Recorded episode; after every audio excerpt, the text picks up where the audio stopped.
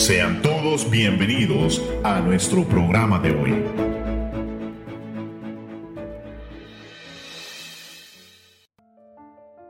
Ocho y media de la mañana, hermanos, bienvenidos a este su programa Verdades Eternas. El día de hoy me acompaña en cabina mi hermana María José Gutiérrez. Hermana, Dios le bendiga.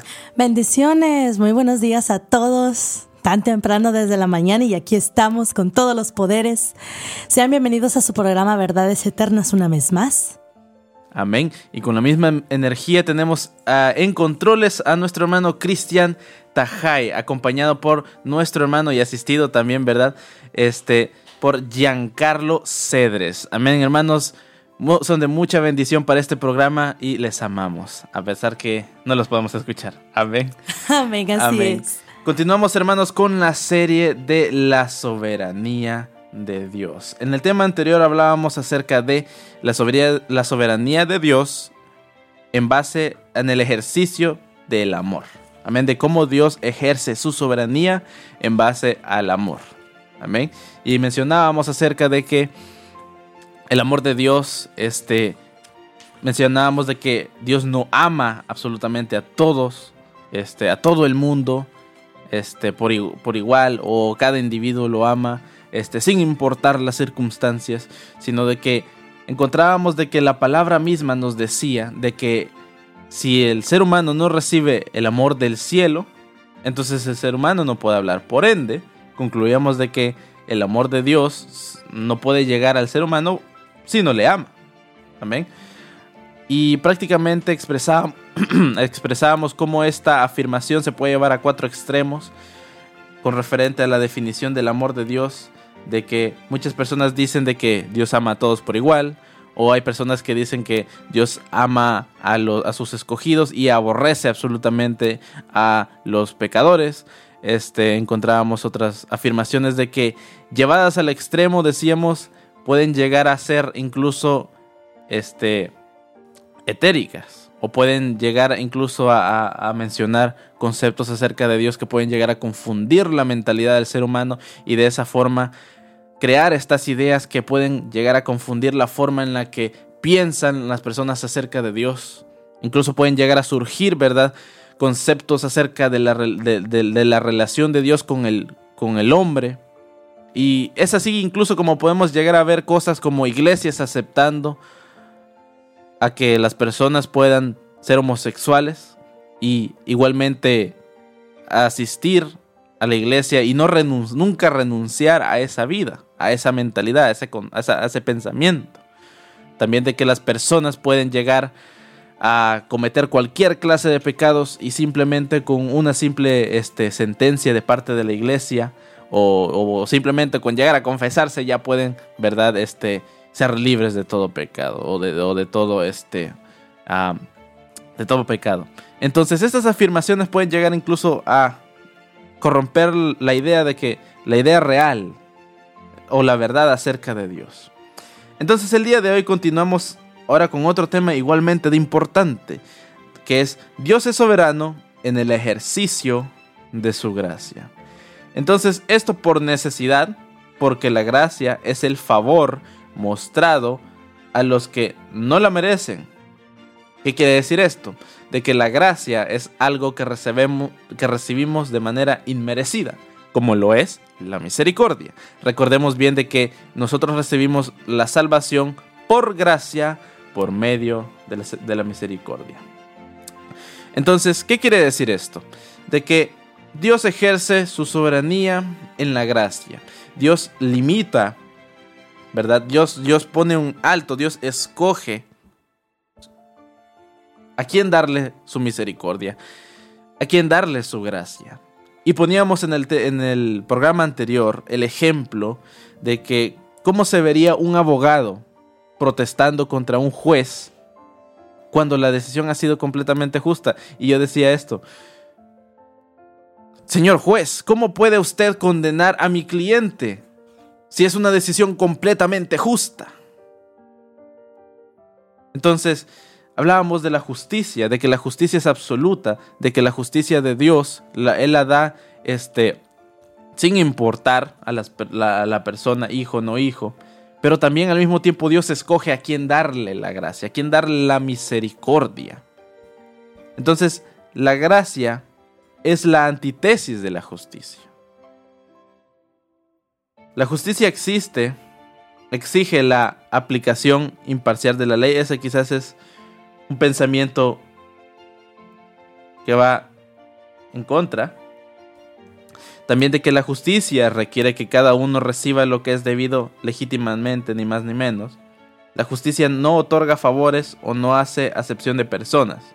Estas son afirmaciones acerca de la justicia. Y que la justicia, como tal, no muestra con conmiseración alguna y no conduce misericordia. Pero después de que la justicia se ha satisfecho por completo, entonces fluye la gracia, ¿verdad? En la vida de las personas. La gracia divina no se ejerce a expensas de la justicia, sino que, según Romanos capítulo 5, versículo 21, la gracia reina por la justicia. ¿Qué quiere decir? De que si la gracia reina, entonces es la gracia soberana. Así que la gracia, hermanos, ha sido definida como el favor inmerecido de Dios y así inmerecido, ninguno puede reclamarlo como su derecho inalienable. ¿Qué quiere decir? De que pensamientos o doctrinas que predican el universalismo son completamente erróneas según la Biblia, imagínense. ¿Qué quiere decir esto? De que no puede haber una persona de que simplemente por el hecho de existir ya la ama Dios y ya puede recibir la salvación, por ejemplo. Que ya está exenta de la reducción de la pena de la gracia, de la justicia, perdón. Así es, algo que quiero añadir bastante a ese argumento es una vez más, es este argumento que me encanta, este punto que, me que dice, ninguno puede reclamarlo como su derecho inalienable. Un derecho es algo que nosotros llegamos a tener por naturaleza, es algo que nosotros llegamos a tener solo por el hecho de existir. Sin embargo, como veníamos colocando en, en el tema anterior acerca de, de la soberanía de Dios ejerciéndose en su amor, el amor de Él es el que por encima viene manifestando a quién darle y a quién no darle ese amor. Entonces, es algo que sucede también con la gracia. Sin embargo, la gracia no puede fluir así sin más. No es lo primero que viene fluyendo. Antes de ello se ejerce la justicia y aún antes de ello se viene la selección de Dios hacia esta persona. Entonces, esta persona para poder ser merecedora de la gracia o poder llegar a recibir esa gracia que Dios tiene preparado para él o para ella, tiene que ser, primero que nada, escogido en el plan de amor, en el plan de salvación de Dios. Y ya después viene la justicia que se sirve. Viene una vez más el momento en el que esta persona que viene atrayendo una vez más el deseo de querer ser consciente de su, de, su mortalidad, de su pecado, de todo su ser, es ahí en donde se llega a mover su contrición y el arrepentimiento y ya después de eso es en donde se manifiesta la gracia de Dios. Entonces, por lo tanto, como la salvación es por gracia, el obsequio de Dios, entonces Él la otorga a quien le place. Dios en su soberanía decide entregar a una persona gracia y a otra persona no entregarle gracia. Por la misma forma en la que Dios puede llegar a escoger a estas personas, a una persona como su hijo y su hija, y a otra persona no. Entonces se convierte en una selección limitada. Debido a que la salvación es por gracia, el mismísimo mayor de los pecadores no está más allá del alcance de la misericordia divina. Debido a que la salvación es por gracia también, la, jactancia, el considerarse de que uno, por el mero hecho de existir, ya tiene que exigirle a Dios de su gracia. Solo por el mero hecho de una vez más considerarlo un derecho, pero es algo que se convierte en un privilegio dado por un Dios soberano. Cuando usted es privilegiado por alguien, por alguna autoridad superior, es porque ha habido algo que el superior ha escogido de parte de usted que lo separa de los demás. Cuando le dan a un aumento en su salario o cuando lo promueven de un lugar es porque usted tiene algo diferente a comparación de los demás. Lo mismo es con Dios. Dios, aun cuando no podemos entregarle nada, pero en su plan, en su predestinación, ya estaba estipulado quienes iban a ser portadores de su gracia y quienes no. Y aquellos que no la tienen no pueden jactarse de ella. No pueden considerarse que tienen el derecho de tenerla. Porque Dios es una vez más quien la entrega y es a Dios a quien se le da todo lo que Él nos entrega a nosotros. La gloria, la misericordia, la gracia, lo que es alabanza, adoración, nuestra propia conciencia con el, con el propósito de hacer su voluntad, es algo que Él entrega y es algo que es para Él. Y de cierta forma, esto también nos pone a pensar de que todo lo que Dios nos ha entregado a nosotros, todo lo que hemos recibido de parte de Dios, todo lo que hemos recibido, ¿verdad? Que ha sido para nuestra bendición. No somos ni merecedores de eso.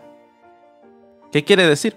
De que muchas veces el corazón de las personas puede llegar a enamorarse del, beneficio, de, las consecuencias de la bendición hay personas que piensan de que sus bienes materiales, sus bienes, sus dones espirituales son que son dueños de ello, cuando en realidad muchas veces son consecuencia de la vida, de, la santidad que, están llevando con Dios y gracias a eso ganan, ganan este, por gracia todo lo que Dios les ha dado. Entonces, ¿qué es lo que quiere decir de que al final como hijos de Dios todo lo que nosotros poseemos, todo lo que nosotros llevamos, todo lo que Dios, lo que hemos recibido de parte de Dios. Si Dios desea, si Dios hubiera deseado de que no lo tuviéramos, las cosas en nuestra vida serían muy diferentes. Por eso debemos de entender de que cuando se trata acerca de, de interpretar la voluntad de Dios en nuestra vida, es de que en ningún momento nosotros podemos depender de las cosas que tenemos. En ningún momento nosotros podemos ver a las personas que tienen estos dones, que tienen todo esto, sino que únicamente podemos reflejar y ver y poner nuestra mirada en Dios, ya que es el gobernador de todo lo que tenemos. Por sobre todo no debemos concluir de que Dios es injusto también. Porque decir, porque decir eso concede gracia a algunos, pero no a todos. Y recordemos de que la gracia es inmerecedora, así que no podemos decir de que en Dios no podemos tener este gracia. Entonces Dios no es injusto, ya que Dios da gracia a algunos y a otros no. Pero recordemos de que la gracia en ningún momento nosotros, a causa de nuestro estado, a causa del pecado que, que consistentemente el ser humano sigue realizando, sin importar los años que pueda llevar en la iglesia, o sin importar las cosas que haga, pero sin embargo, uno se sigue reafirmando con Dios. Entonces, la gracia sigue siendo inmerecedora. Dios sigue siendo justo. Porque muchas veces, porque muchas veces podemos llegar a ser tan, y lo voy a decir de esta forma, podemos llegar a ser tan tontos como para asumir de que nosotros, que somos criaturas caídas, pecaminosas, tenemos un mayor estándar de lo que es correcto que un Dios infinito y, eterna, y eternamente santo. Es muy interesante este, este programa, hermanos. No se desconecte y regresamos en un momento.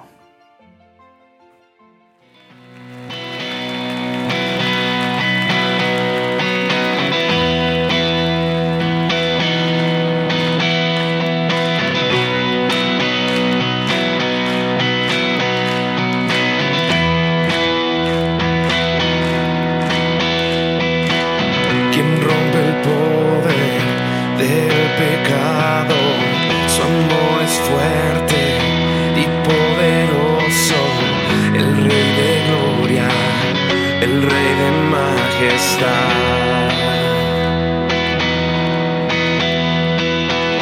Conmueve el mundo con su estruendo y nos asombra con maravillas, el rey de gloria, el rey de majestad. Gracias sublimes, perfecto su amor. Tomaste mi lugar. Cargaste tú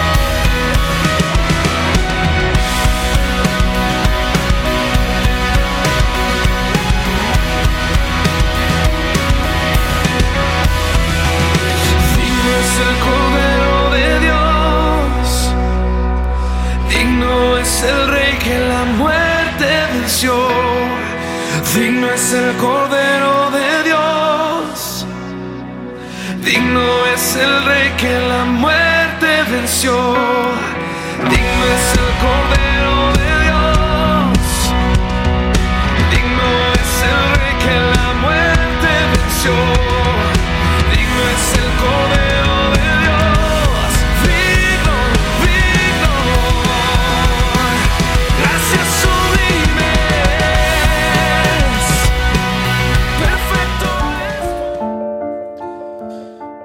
Regresamos a este su programa Verdades Eternas.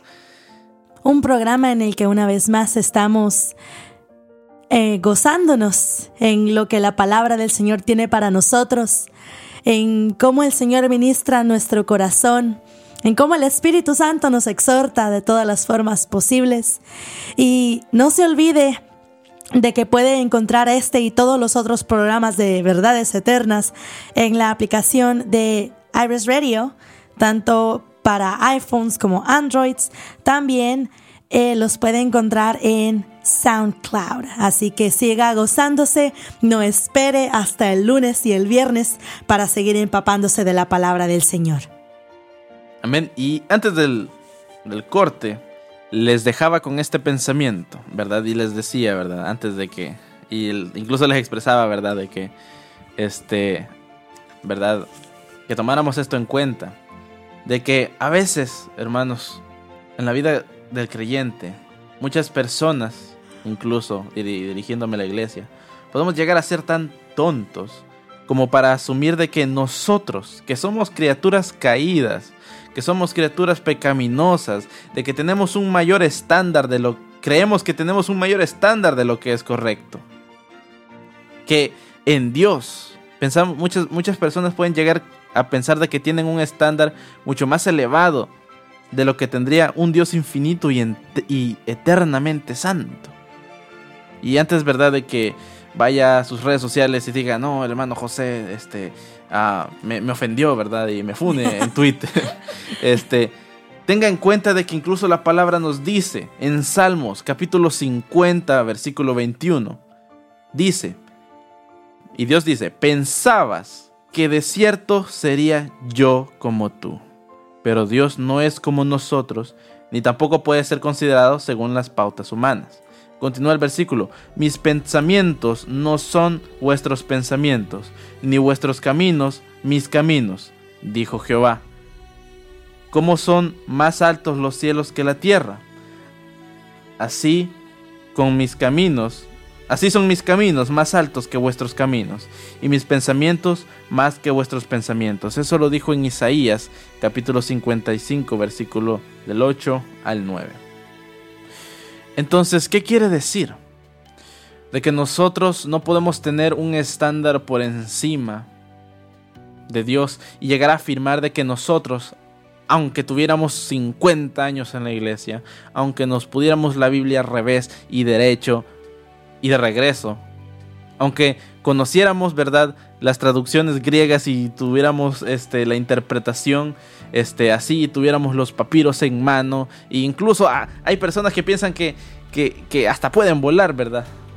Hay personas que piensan que tienen poderes. Incluso si usted este, puede buscar en internet, ¿verdad? La línea de poder de Dios, ¿verdad? De X pastor y pastores que dicen, ah, aquí les va un poco de la, de la santidad. No, hermanos. Todo lo que nosotros hemos recibido por gracia de Dios, lo hemos recibido porque a pesar de ser seres caídos, a pesar de ser seres pecaminosos, Dios nos ha escogido en su voluntad. Dios ha puesto en su voluntad. Su voluntad no se ve limitada porque hemos sido buenos. Su voluntad no se ve limitada porque, ah, ahora ya, ya, ya porque ya ayuné 30 días, eh, Dios tiene que darme lo que yo le pido. Sino que todo se trata de una de un entendimiento en el que si nosotros hacemos la voluntad de Dios, de que si nosotros nos enfocamos en santificarnos, de que si nosotros simplemente seguimos el patrón, el modelo que Dios ha puesto en la vida del hombre, es así como nosotros vamos a llegar a conocer mejor a nuestro Dios. Y de esa forma no llegar a esa conclusión. Porque Dios, hermanos, es entera justicia, ¿verdad? Pero también es entero amor. No es amor y odio al mismo tiempo. Si no, no sería nada. Entramos en una zona prohibida, hermanos, cuando se trata de, esa clase de pensamientos. En Romanos capítulo 13, perdón, capítulo 11, versículo 33, el apóstol escribe, Oh profundidad de las riquezas de la sabiduría y de la ciencia de Dios, cuán insondables son sus juicios e inescrutables sus caminos. ¿Por qué? ¿Quién entendió la mente del Señor? o quién fue su consejero. En conclusión, hermanos, nosotros podemos llegar a concluir de que Dios es infinito y enteramente santo. De que todo lo que nosotros hemos recibido por gracia de parte de Dios no va a existir nada que nosotros podamos afirmar de que es nuestro. Ni nuestros dones, ni nuestros, este, ni nuestro, incluso nuestro entendimiento. Nosotros recibimos todas estas enseñanzas porque Dios así lo ha permitido. Incluso la salvación, nosotros no podemos actarnos y decir es que yo soy salvo porque así nací, fui santo toda mi vida y no he pecado en 40 años. Incluso el pecado, hermanos, puede usted puede puede pasar quizás ni un día sin pecar. Ya sea de muchas razones, ya sea con la mente, ya sea con el corazón, ya sea con, con el cuerpo un pensamiento extremadamente potente y quiero seguir, ¿verdad?, con lo que es, eh, es esa intensidad de la verdad, porque esto es algo que lo estamos haciendo producto de la gracia que el Señor manifiesta sobre sus hijos. Y hay algo, hay algo sumamente especial que sucede cuando uno es hijo del Señor y es algo que sucede a lo que le llamamos el otorgamiento de la gracia irresistible. Esto es algo que en donde Dios responde a su decreto de elección, de manera que el hombre no puede ni quiere hacer nada para obtener esta gracia. Esta debe ser aplicada por el libre juicio, la libre gracia de Dios, sin prever que en el hombre haya mérito alguno del por qué esto ocurre. Y esto es algo que Dios ha hecho siempre desde el principio. El hacer su elección libre acerca de a quién darle y a quién no darle de su gracia es algo que sucede en todas las páginas de las Escrituras, es algo que ocurre en el Nuevo Testamento. Para poner un ejemplo, mis hermanos, quiero ponerles el consejo de, eh, el ejemplo de Esaú. El corazón generoso de Esaú y espíritu perdonador se le niega la bendición, aunque la procuró con lágrimas. Entonces, y al contrario, Jacob, quien viene recibiendo la herencia, se convierte en una vasija de honor. Qué ironía, ¿no? Hay una hay un brotar de gracia sobre aquel que es ilegítimo, pero hay una abundancia de, hay una escasez de esa gracia en aquel que consideramos que la merece. En pocas palabras, ¿cómo es posible que Dios haya hecho una elección tan, tan al azar, tan random? ¿Cómo es posible que también haga esa clase de elecciones con nosotros? Sin importar las circunstancias, sin importar cuán santo nosotros somos, mis hermanos, mientras estamos en este cuerpo, nosotros vivimos constantemente una batalla espiritual. Una batalla en la que constantemente queremos prevalecer en santidad, queremos prevalecer una vez más en, ese apogeo de querer, de querer vivir haciendo la, la voluntad y la gloria de Dios. Pero nuestro propio cuerpo no nos permite hacerlo, porque venimos de un linaje de pecado. Nuestro propio cuerpo es carne nuestro propio cuerpo carga enfermedades. Sin embargo, nuestro espíritu, que es avivado por el Señor y por su gracia, viene a nosotros queriendo manifestar y el querer hacer la voluntad de Él. Y es una batalla que constantemente usted va a tener mientras esté en esta tierra. Cada uno de nosotros, los que tenemos tiempo creyéndole al Señor y caminándole y sirviéndole a Él, o incluso los que estamos empezando, Todavía faltan batallas que nosotros luchemos con el propósito de que el plan de salvación que Dios tiene para su vida y para la mía se ejerza. Todavía hay muchísimas cosas, muchísimos, muchísimos momentos en donde la aflicción puede llegar a hacer cosas terribles a su corazón. La aflicción puede llegar a abrumarle, la aflicción puede llegar a quebrantarle su corazón. Pero en ese punto usted acuérdese de que la gracia, el amor y la misericordia de Dios ha sido más grande que todo lo que usted ha de haber pasado y va a pasar. Ninguna, no hay nada técnicamente, no hay realmente forma en la que nosotros podamos explicar con palabras humanas la gracia de un Dios divino, de un Dios soberano. Este viene otorgando favores a quien le plazca, a menudo a los más improbables e indignos, con el propósito de que éstos manifiesten a aquellos que se creen altos y aquellos que se creen sabios de su voluntad. Hacer de lo más vil y menospreciado algo grande, con el propósito de hacer caer y hacer entrar en cuenta a aquellos que se creen sabios. Y eso es algo que está en la palabra, mis hermanos. Déjeme, quiero terminarles con esto. Usted está en el lugar en el que está porque a Dios le ha placido.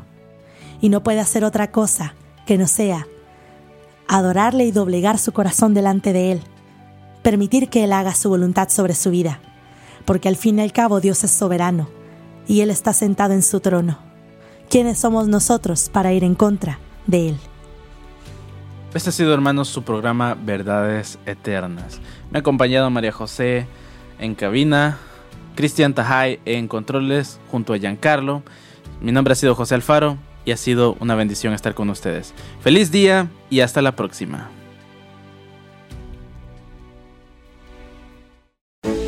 Gracias por escucharnos. Te invitamos a nuestro próximo programa.